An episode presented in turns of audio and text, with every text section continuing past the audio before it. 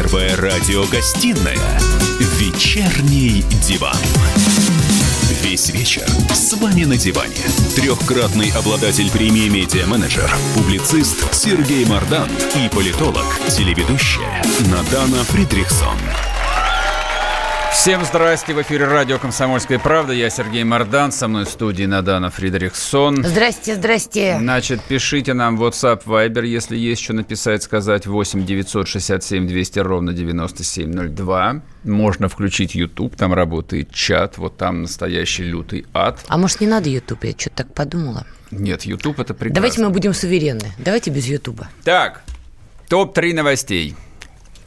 Я понимаю, что в течение суток вам выносили мозг Оскаром, но тем не менее это главное событие дня в Америке. Где? В Лос-Анджелесе? Угу. В Лос-Анджелесе вручили премию Оскар. Абсолютно бессмысленная премия. Тарантино кинули через одно место. А, вручили приз бессмысленному корейскому фильму под названием «Паразит». Ты его видел? Вы его не видели, и вы его гарантированно не увидите. Одно утешает старику Брэду Питу. Наконец, 50 лет он заслужил Оскара, внимание, за роль второго плана. Все остальное вообще не интересно. Объявлен приговор по делу тайного общества «Сеть». Максимальный срок получил глава 18 лет. У меня одно комментарий, один комментарий. За изнасилование и убийство детей в России дают сильно меньше.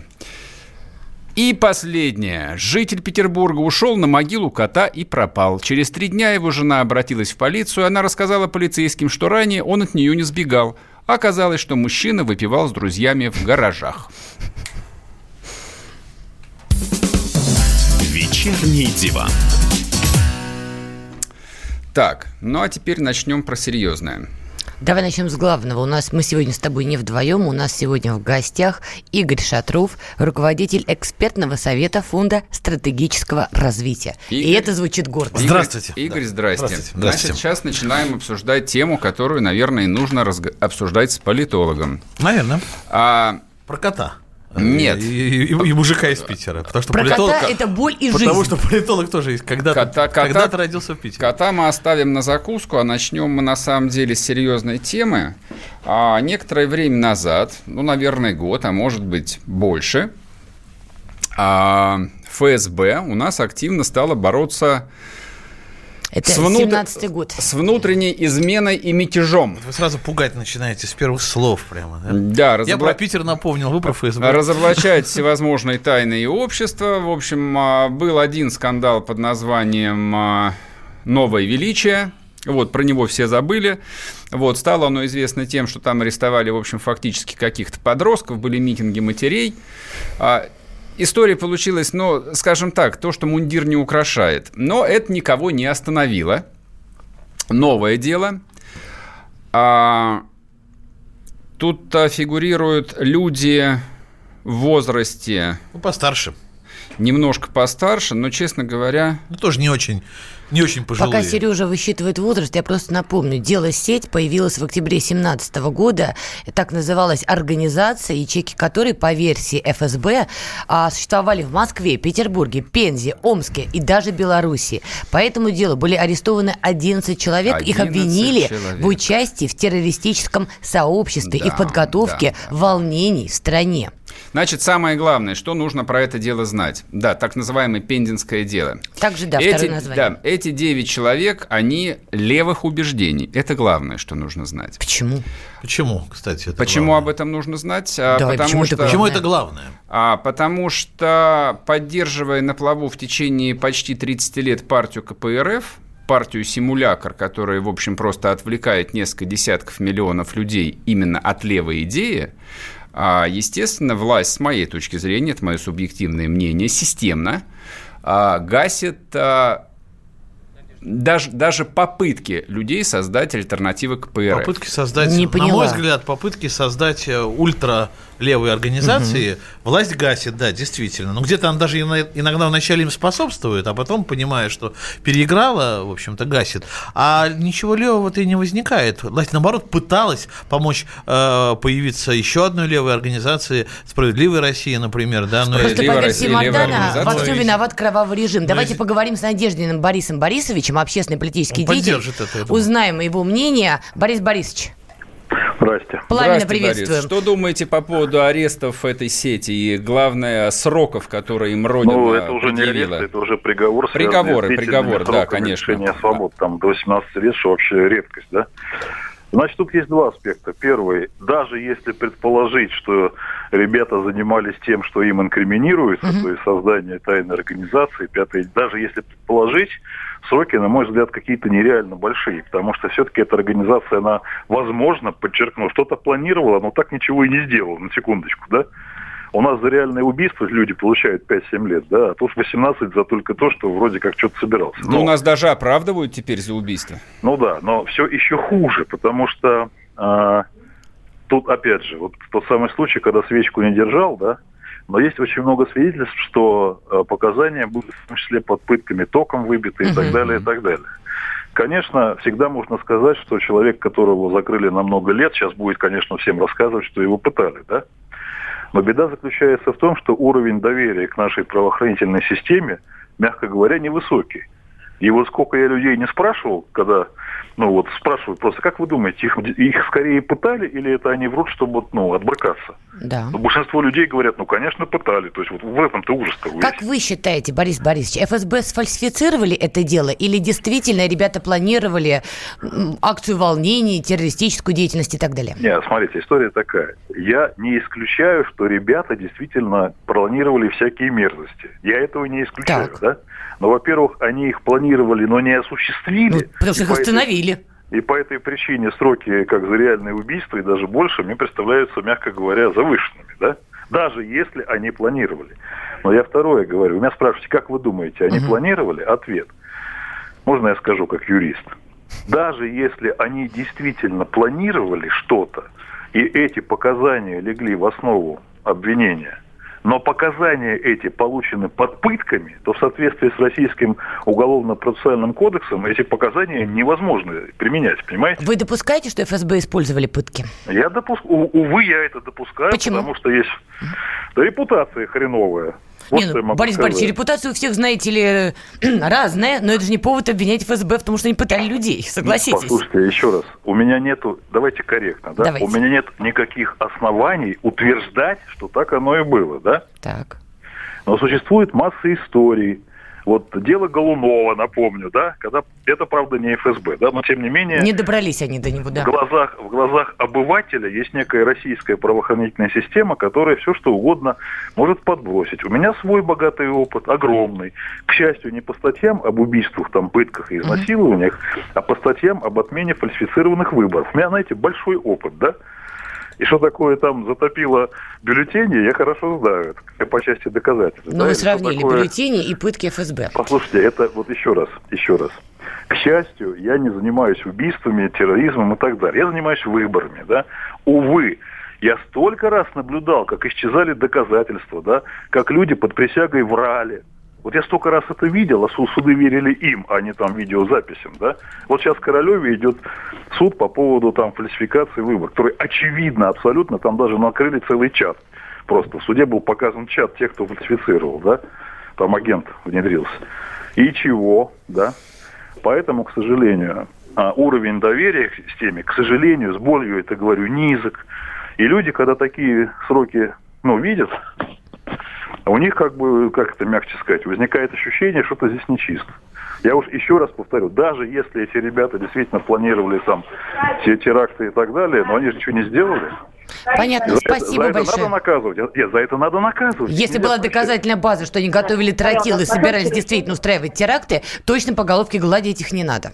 По головке нельзя, и за это нужно давать сроки. Но не такие, которые больше, чем за реальные теракты. Слушайте, ну...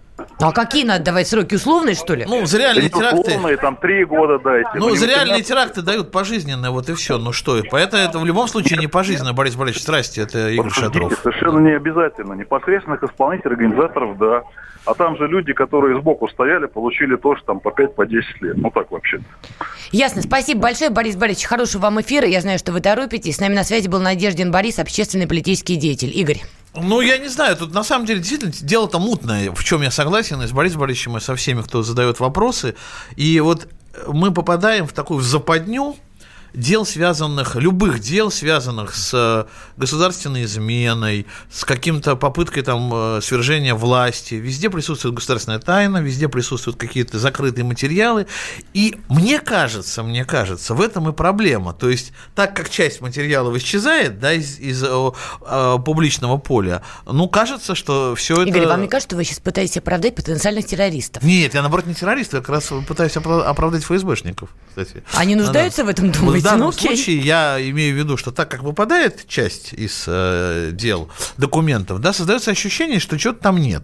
А на самом деле суд-то видел все документы. И я вот с этим пытаюсь, э, пытаюсь э, донести эту мысль сейчас, что, скорее всего, э, ведь Путин занимался отдельно этим вопросом, Песков уже сказал, 10 что... 10 секунд. 10 секунд занимался? Нет, 10 секунд. ну, в том-то и дело, что так как это был контроль президента, я надеюсь, что там все-таки было э, достаточно четко. Я короткое резюме еще сделаю. Ты говоришь, э, почему у ФСБ такая плохая репутация. Я просто хочу напомнить про полковника Черкалина, у которого 12 миллиардов нашли, а также про тюменскую банду, э, на которой 10 трупов. Отдельно взятый это, пример. Это, это сотрудники ФСБ. Это не значит, что они используют пытки конкретно это, в этом деле. Это к вопросу репутации ФСБ. А мы вернемся после перерыва и не уходите. Мы делаем радио для тех, кто хочет быть в курсе всех событий и ценит свое время. Специально для тебя мы создали новый сайт радиокп.ру радиокп.ру Подкасты, видеотрансляции студии, текстовые версии лучших программ. Слушай, смотри, читай. Политика, экономика, бизнес, технологии, наука – все новости, все темы, все точки зрения на новом сайте радиокп.ру.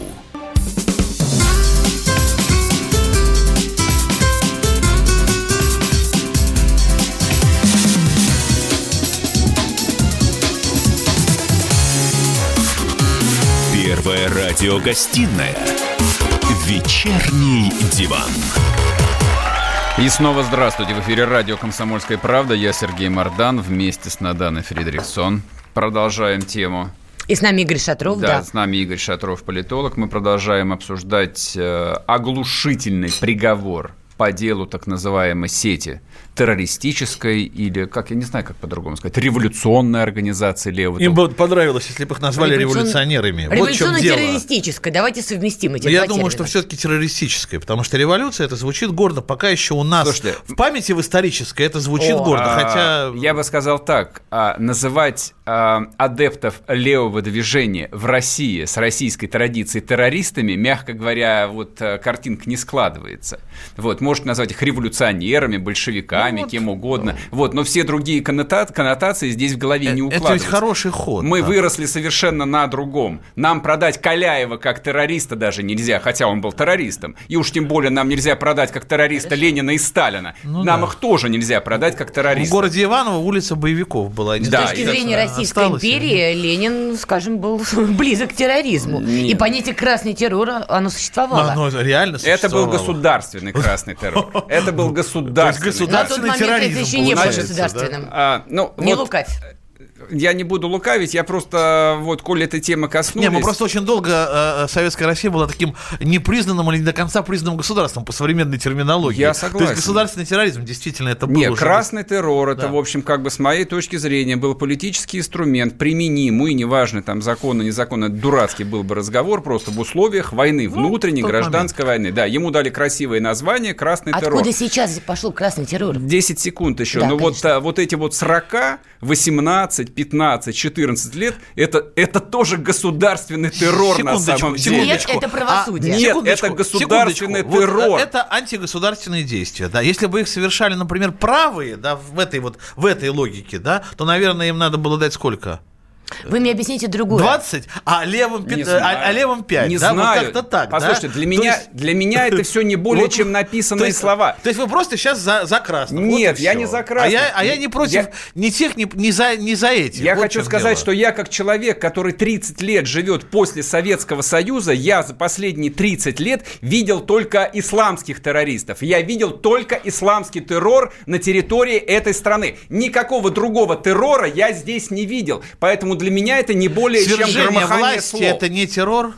Свержение власти. Понимаете, в чем дело? Никто не верит в это. Вот Ну, в чем это проблема. другой вопрос. Это То есть другой мы- вопрос. Но вот сомнения, сомнения в справедливости все-таки ФСБ, мне кажется, они какие-то надуманные. Ведь То есть действительно есть, серьезно? есть вопросы, вопросы к правоохранительной системе. Но смешивать там ФСБ, МВД, я думаю, не стоило бы. На самом Почему деле это можно стоило? говорить о коррупции, да, действительно. Можно говорить о том, что деньги кому-то там застили глаза, и они купились на это некоторые сотрудники. Но вот действительно здесь Наданой Игорь. Согласен. Говорить о вот таких Игорь, действиях жестких. Если в этой системе существовал полковник с 12 миллиардами рублей, Но меня, мы же, но меня, мы же никто, понимаем, меня никто не мы же в том, понимаем, что, что это мы вот- же понимаем, что, это гниль никакого полковника с 12 миллиардами рублей там не было. Понятно, это были что- не его деньги. Что он заносил генералам. Это были не понятно. его Это же и деньги. так понятно, что Ну, это были деньги, деньги другую Но мы генералов. сейчас не про конечно. деньги, а мы про, Объясните про мне другую кровь. вещь. Откуда, в принципе, взялось в современной России такое явление, как,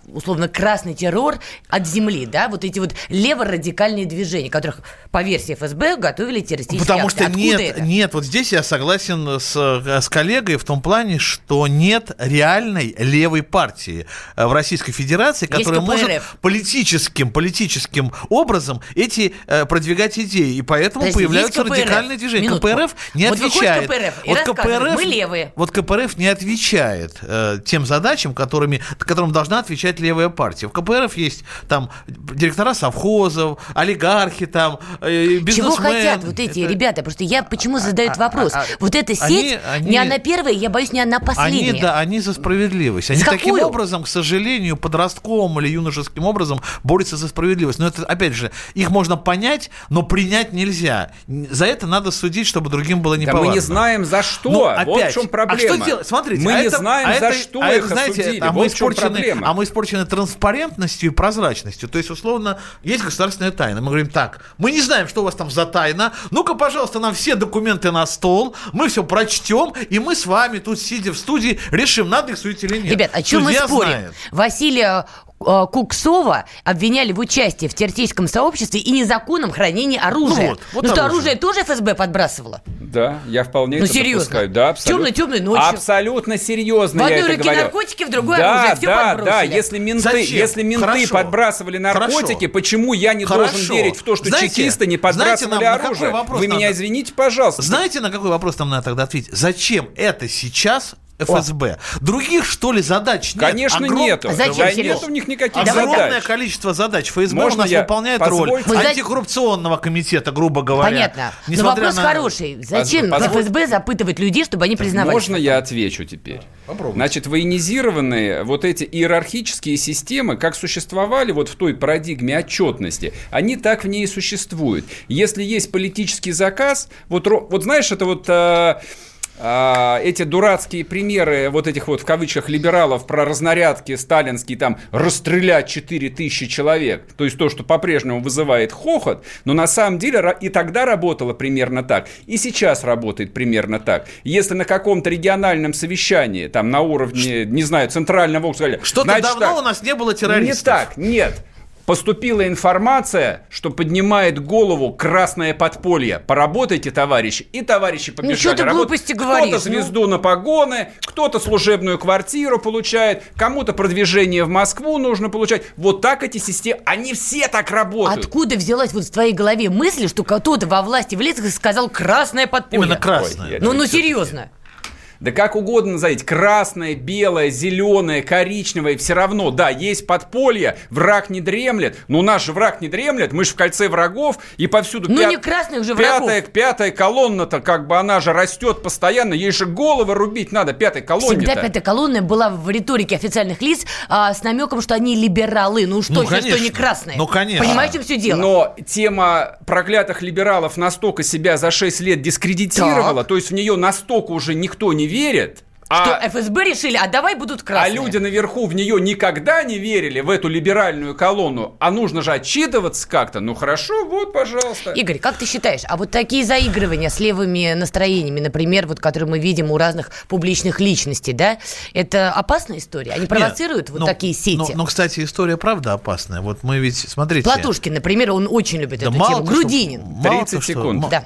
Очень опасно, потому что заигрывая, надо и давать э, в итоге результат какой-то, угу. кусок хлеба давать и так далее. А вот когда не получается, когда оказывается, что обещания не выполняются, вот те, с кем заигрывали, тех, кого легонечко подкармливали, ну просто начинают поднимать голову и считают, что они тут вершители судеб. Ну, то есть Платошкин делает опасную вещь. Я Господи, считаю, что помилуй. Платошкин заигрался. Так, Хорошо, мы сейчас уйдем на перерыв. А, все очень просто. Если в стране не существует никакой реальной оппозиции, где люди могли бы выплескивать свою неудовлетворенность или ярость, часть этой оппозиции уходит в радикальное подполье. Ну, об этом я говорил это тоже. Прямое Здесь истор... я с вами согласен. Это историческое следствие. Это неизбежно. Вернемся после перерыва, не уходите. Самара 98,2. Ростов-на-Дону. Иркутск. 89 и 8. 91,5. Владивосток. 94. Калининград. 107 и 2. Казань. 98 и 0. Нижний Новгород. 92 и 8. Санкт-Петербург. 92 и 2. Волгоград. 96 и 5. Москва. 97 и 2. Радио «Комсомольская правда». Слушает вся страна. Первая радиогостинная «Вечерний диван». Весь вечер с вами на диване. Трехкратный обладатель премии «Медиа-менеджер», публицист Сергей Мардан и политолог, телеведущая Надана Фридрихсон. И снова здравствуйте. В эфире радио «Комсомольская правда». Я Сергей Мардан. Со мной в студии кривляется Надана Фридриксон позиционирую себя и попросила бы. Ну да, ну что, ведет поговорим? трансляцию в Инстаграм. А... Ничего подобного. Клевета и поклеп. Ну давай, объяви что-нибудь. Объявлю. Тема животрепещущая.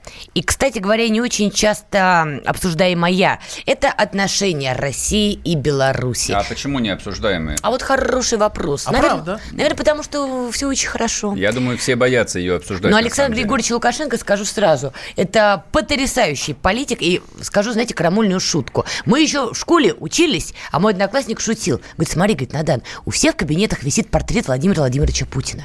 А вот у Путина в кабинете висит портрет Лукашенко. Это была вот такая милая шутка, но где-то, наверное, что-то в этом есть. Так вот, а Александр Григорьевич должен был прилететь на встречу с президентом России в Сочи 31 а, января. Но в итоге встреча с госсекретарем Помпео, а, я так понимаю, внесла некие коррективы, однако серьезно не повлияла на позицию Москвы. Лукашенко пытался шантажировать своими контактами с Соединенными Штатами и НАТО. Нас, нас, россиян, пытался шантажировать. Нас Это я... нет, россиян точно нет. Понял. А, элиту, российскую элиту. Угу. Это я вам а, вкратце пересказываю то, что витал в, в инфопространстве. Фантазию. Ну и президент подробно рассказал, что, соответственно, то, что происходит в Беларуси сейчас, может действительно иметь самые разные последствия. Э, что на самом деле было? Давай, э, ты Ничем знаешь. Э, Александр Григорьевич никого не шантажировал. Игорь, вот. я прошу прощения, два слова буквально Пожалуйста. скажу, чтобы было понятно, с какого перепуга мы обсуждаем Лукашенко. Значит, Лукашенко я, только. Ну, а, я, да. я просто хочу напомнить, у нас с Белоруссией, Белоруссию, а, типа союзное государство. Не типа, а вполне. Пункт первый. А, пункт второй. Из всего условного постсоветского пространства – это единственная страна, которую с полным на то основанием можно, можно назвать союзником. Всех остальных, кто южнее, союзниками назвать нельзя. Казахстан. А, они просто на подсосе. Ну, что, Казахстан на подсосе. Ну. Ой, прекрати, пожалуйста. Перестань. Плевать они хотели. Да, у Казахстана другой союзник, он находится еще южнее и называется Китайская Народная Республика. Ну, это тоже так передергивание, тоже. да. Что ты переживаешь? И у Беларуси Китайская Народная я, Республика. Вот я, я проставил акцент. Ну, у да. России остался типа один союзник, это Белоруссия, во главе с Александром Григорьевичем Лукашенко. Был еще один условный союзник, такой скандальный под названием Украина, но он уже пять лет как союзником был, быть перестал. Вот ты понимаешь, какие параллели провел ну, сейчас, Но да? Украина, мне кажется, вообще не была Игорь, союзником. стреляйте. Да, а что касается Александра Григорьевича. Конечно, Александр Григорьевич э, все прекрасно понимал, и как в медиапространстве это будет отражено, и э, что на самом деле происходит, он реально понимал, никого не шантажировал. Ну, Встреча ладно. с Помпео была выгодна и э, России. На самом деле, вот так мы манипулировать э, где-то, э, используя э, Белоруссию. Мы что, использовали Лукашенко? Ну, с его доброй воли иногда мы используем Лукашенко, потому что Лукашенко иногда делает за нас грязную работу. Вот то, что не может сделать Россия, может сделать Белоруссия, потому что у нее свои тоже сложные, где-то гораздо сложнее отношения. А где-то легче, где-то можно сыграть в поддавки с европейцами, показать, что я тут вот сейчас под, по, потроллю Владимира Владимировича, вы там ничего-то дайте. Они, а, в общем-то, попадаясь на эту уловку, часто рассказывают лишнее Почему Александру скидку на нефть не дали Беларуси? Э, Ну, потому что в данном случае э, мы перешли, наконец-то, переходим к реальным рыночным отношениям. Или вы, ребята, действительно э, заканчиваете э, вот эти игры в союзное государство и подписываете все необходимые документы, или мы будем общаться как партнеры с партнерами. А ведь вопрос в чем? Наднациональный орган, налоговый кодекс общий. Вот будет, будет единая налоговая система. Игорь, вас и куда-то всё нормально. унесло. Ну Как- что, как вот так. Девочка маленькая, мама, мама, а Сталин? А Сталин-то что? Там ставили вот именно эти вопросы. По большому-то счету, они весь декабрь договаривались и ноябрь. э, и остались три вопроса. Нефть, газ и налоговый кодекс. Вот именно для союзного государства скидки должны быть в вопросах нефти и газа. Что Либо мы не значит союзное для- государство. Ну, опять, а что такое союзное государство? Я думаю, что у нас только гаснет свет и не пропадает радиосигнал, наверное, в этот момент. Это, видимо, потому что заговорили о Беларуси, и нам кто-то намекает. Я, кстати, это правда. Сама это может- Белоруссия это намекает. может- Белоруссия намекает, у нее есть контакты с Так, нашими давайте энергетиками. мы спросим, да, еще одно мнение. Дмитрий Белку- а, Балкунец, политолог, у нас на связи. Дмитрий, Да, Анна, Дана, здравствуйте. Здрасте. Скажите, пожалуйста, а что вообще происходит с Беларусью? И ну, я даже не знаю, что сказать. Как бы у Кто меня, да, у меня ощущение какого-то всеобщего идиотизма, например. А, ну, происходит э, момент истины вот уже был, мы видели очередная серия момента истины, и точки над «и» были расставлены в Сочи э, в пятницу. А в чем момент истины заключается? А момент истины, вы знаете, вот это, эту фразу «момент истины» Александр Лукашенко, наверное, впервые произнес в 2001 году. Он про- прочитал роман Богомолова, понятно. А как бы что это означает? В чем момент истины? А, Смысл в том, что он хотел понять, а, как дальше двигаться в рамках союзного государства. Ведь предполагалось, что в год 20-летия союзного государства 8 декабря прошлого года планировалось, что в торжественной обстановке в Кремле подпишут дорожные карты по углублению интеграции. Но одна из сторон не готова была пойти на углубление интеграции, о чем Александр Лукашенко неоднократно заявлял. И я думаю, что сейчас для Российской Федерации подписание данного соглашения уже с Александром Лукашенко становится неочевидным, потому что в Сочи, если мы заметим и прочитаем официальное заявление, никто тему дорожных карт больше не поднимал. почему мы оттолкнули Беларусь? Нет, ни Беларуси никто не отталкивал. Ну, здрасте, не дать скидку на нефть союзному государству, партнеру. Это отталкивать? Э, Нет, это не отталкивание никакое. А Дело что? в том, что ведь, э, мне кажется, все точки над «и» в том числе расставил президент Российской Федерации Владимир Путин в декабре, когда Поясните. он отвечал на вопрос журналистов. Он прокомментировал и четко сказал, что дальше субсидировать белорусскую экономику соседние государства, при том, что у нас не реализовано на 90% союзный договор, нет никакого смысла. Ну, то есть мы давим на Минск, а Минск сопротивляется. Давления-то нету. Но- Есть э, союзный договор 99 года. Россия хочет, чтобы он был выполнен.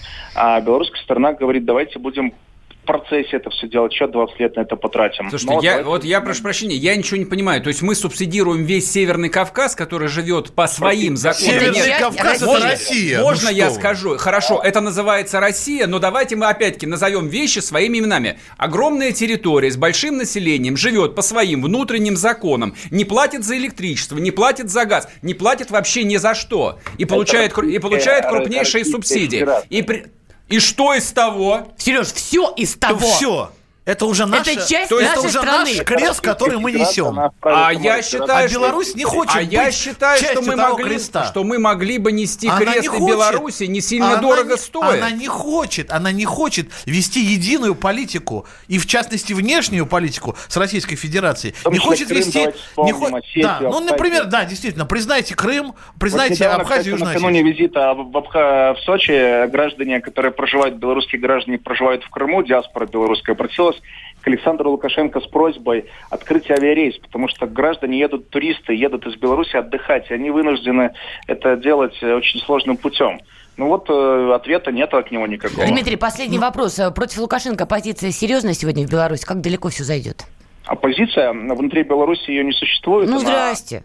Но, но это такая маргинальная позиция, вся ручная Вот именно. контролируется Александром Лукашенко, поэтому она никакой угрозы не представляет. Вот оппозиция внутри э, системы власти, она существует, э, в том числе есть разные игроки, которые хотели бы м, давно Александра Лукашенко убрать и свернуть полностью на Запад. Это известные лица, фамилии их тоже известны. Ну, назовите парочку, чтобы мы знали будущих Да, героев. вот мы их тут же забудем через одну, через одну секунду. Не, ну, зачем, наверное, зачем хочет- знать их ну, фамилии? почему? Он, наверное, Беларуси, хочет который назвать. занимается разворотом, как раз проводит политику разворота Беларуси на Запад.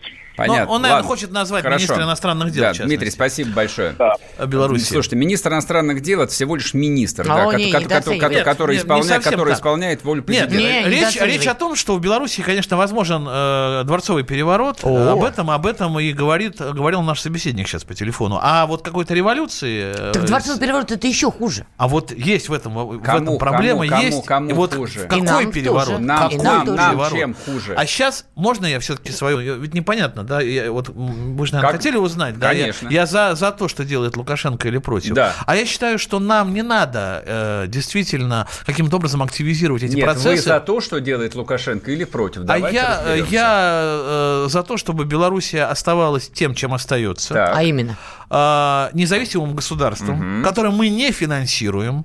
Так. С которым имеем э, там, где выгодно отношения, очень близкие, а где-то Так мы оставляем. Белоруссию. Никуда она не уйдет. Мы это увидели историю по Помпео. Я понял, Все эти окей. разговоры про нефть и так далее, это все э, разговоры в пользу бедных. Потому что настолько интегрирована Белоруссия в состав российской экономики, что можно называть, Игорь, Союзом можно не понятно. называть, в принципе, э, э, ситуация, как в российских областях Мы Беларуси. повторяем Ваша идея понятна. пространством. Давай, теперь Вот твоя позиция. Одно и Ты за же. Лукашенко или нет? мы, мы, мы в Москве повторяем одну и ту же ошибку на постсоветском пространстве из раза в раз. Мы потеряли Украину, мы ее потеряли. Да, мы её потеряли. считали, что у нас Армения, вот где у нас, а потом улица привела Пашиняна, и мы сейчас не очень понимаем, как с ним выстраивать диалог. Мы потеряли очень много контактов и продолжаем терять.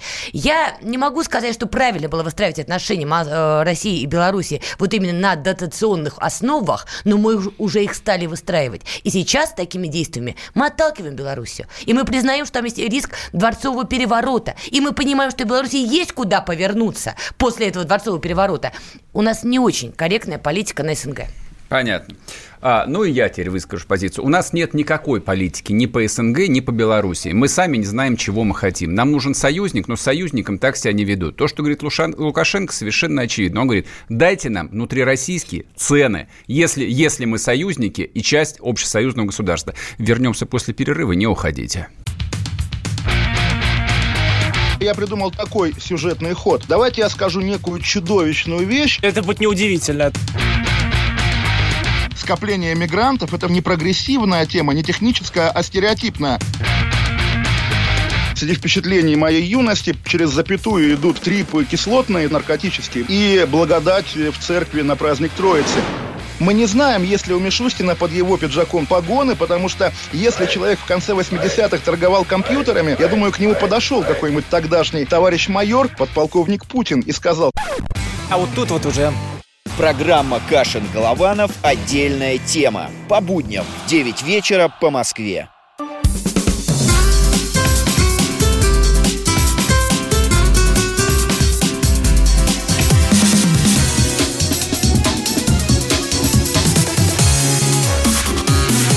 Первая радиогостинная «Вечерний диван».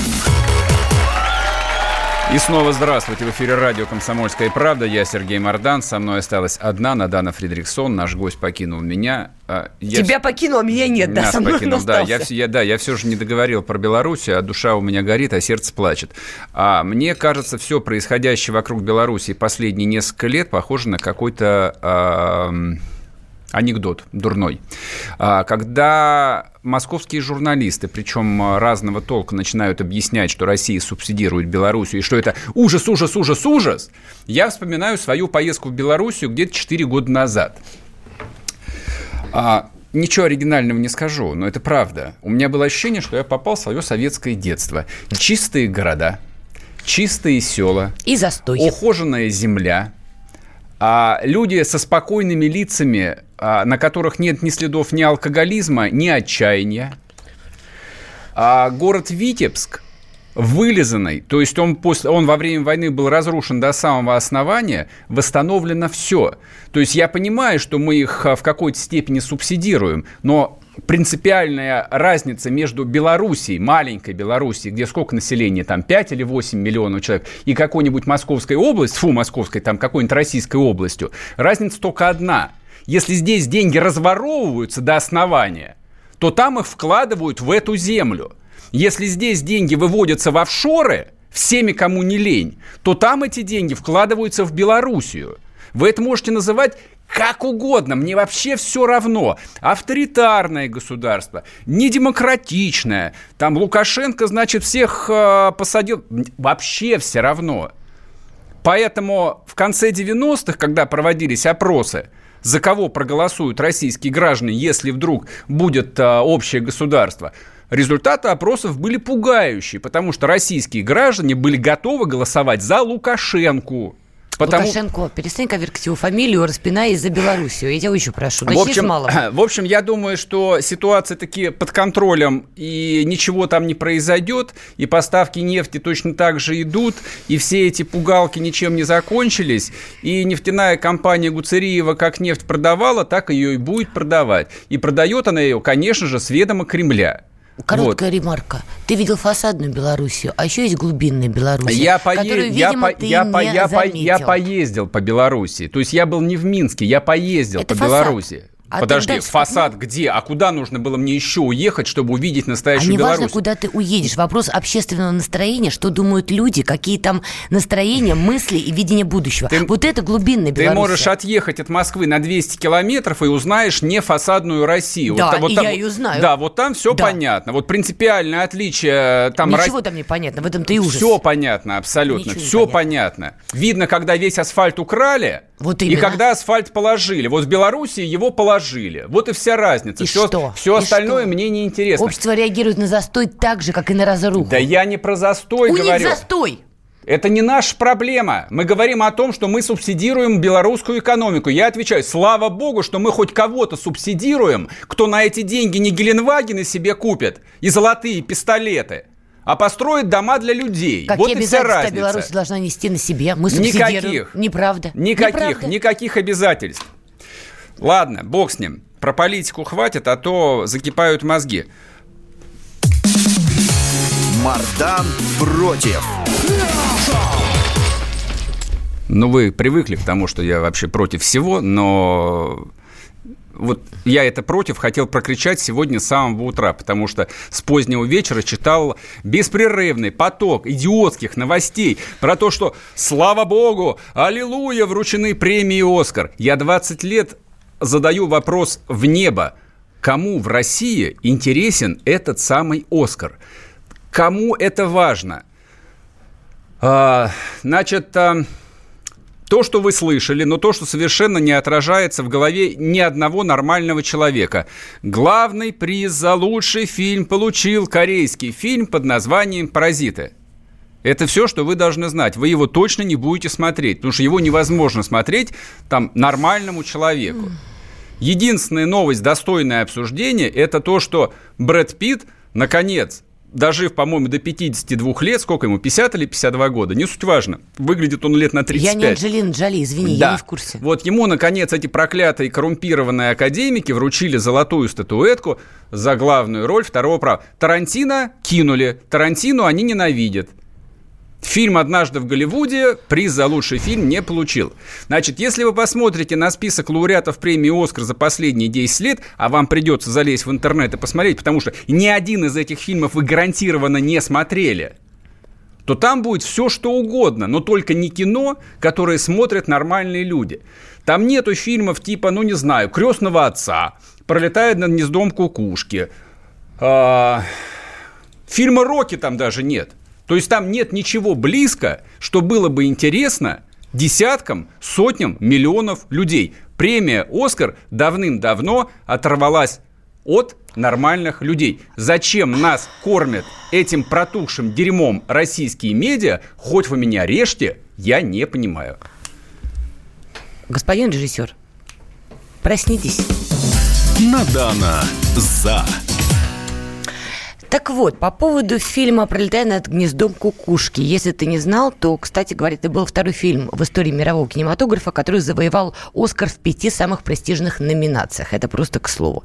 Во-вторых, «Оскар», понимаешь, это планка – которой должны стремиться все, кто занимается искусством. Потому что искусство – вещь растяжимая, вязкая, не, необъятная.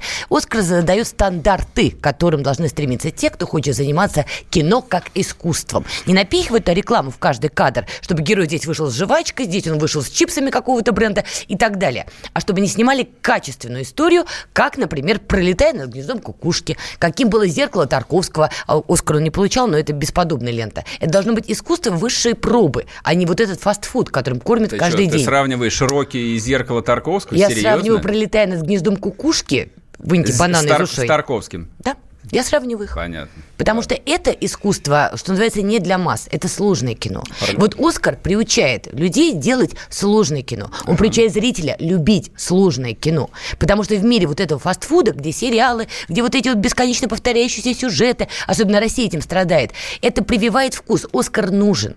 Оскар, да, он бывает политизирован. Я не говорю, что это идеально. Но убирать его, это все, это рушить всю индустрию кино, это уничтожать качественное кино и создавать вот это вот пространство, где каждый снимает, что ему бухнадшу положит, и выдает вот эту вот Да отвратительную нам, картинку. нам-то это зачем? Нам, Нам стремиться к этому надо. Не надо нам ни к чему стремиться. У нас фильм «Холоп», снятый для быдла, он собрал 3 миллиарда Ты понимаешь, рублей. что он с Вот таким это стал, вот настоящее потому кино. что сейчас российский кинематограф тоже метит на Оскар и пытается его О, получить. куда он Поэтому метит? у нас идет движение вперед, не побоюсь Ты этого слова. Движение вверх и движение вперед. Фильм «Холоп», да, и «Движение вверх» «Холоп» это, не конечно, получит. чи- чистый Оскар, натурально. Хорошо, холоп не получит. Через пять лет будет кино, которое получит. Вернемся после перерыва, не уходите. Банковский сектор.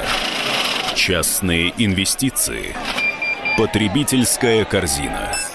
Личные деньги. Вопросы, интересующие каждого. У нас есть ответы. Михаил Делягин и Никита Кричевский. В эфире радио «Комсомольская правда». Час экономики. По будням в 5 вечера.